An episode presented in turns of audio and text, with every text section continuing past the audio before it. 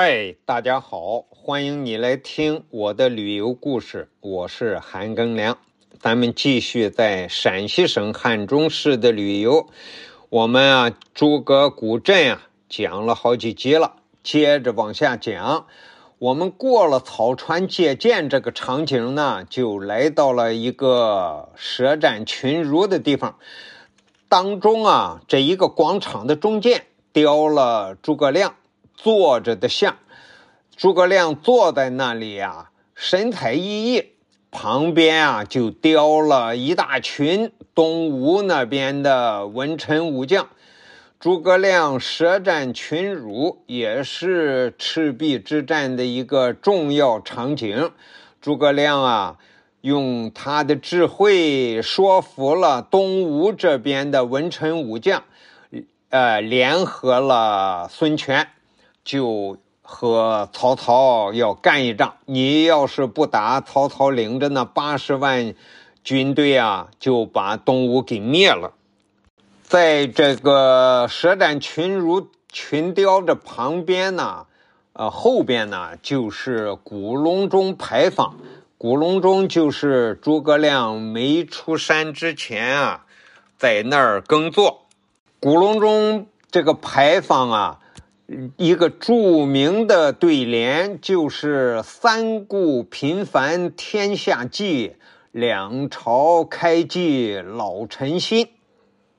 当年啊，刘备听着人家介绍说诸葛卧龙啊很有本事，可以辅佐他打江山，他于是三顾茅庐。在这儿也建了一个诸葛亮当年在隆中的那个茅庐，叫仿草庐，是仿的。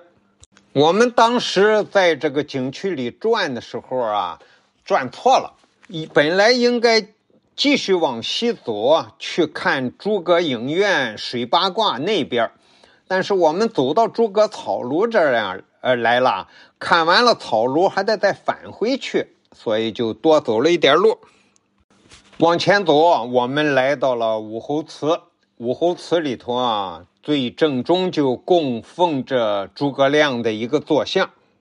武侯祠里边呢，牌匾很多，都是赞叹诸葛亮的，有山高水长，有天下奇才，还有大汉一人。诸葛亮的智慧啊，在当年啊，没有人能够出其右。武侯祠前面呢，有一个牌坊，下上面写着“天下第一流”。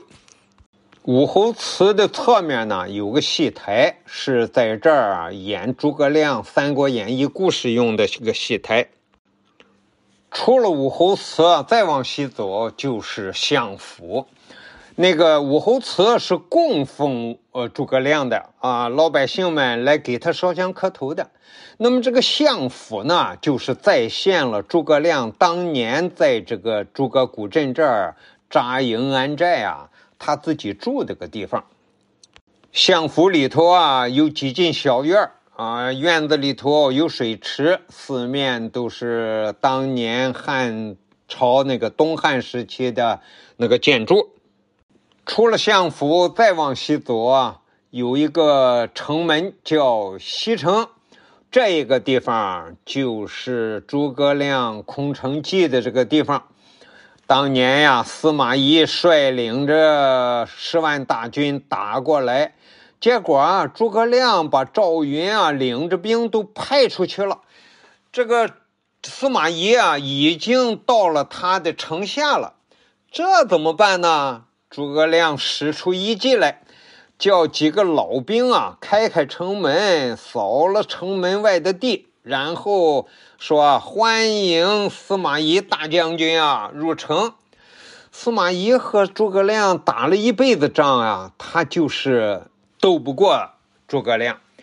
有人说啊，诸葛亮是三步一计，而司马懿啊是一步三计。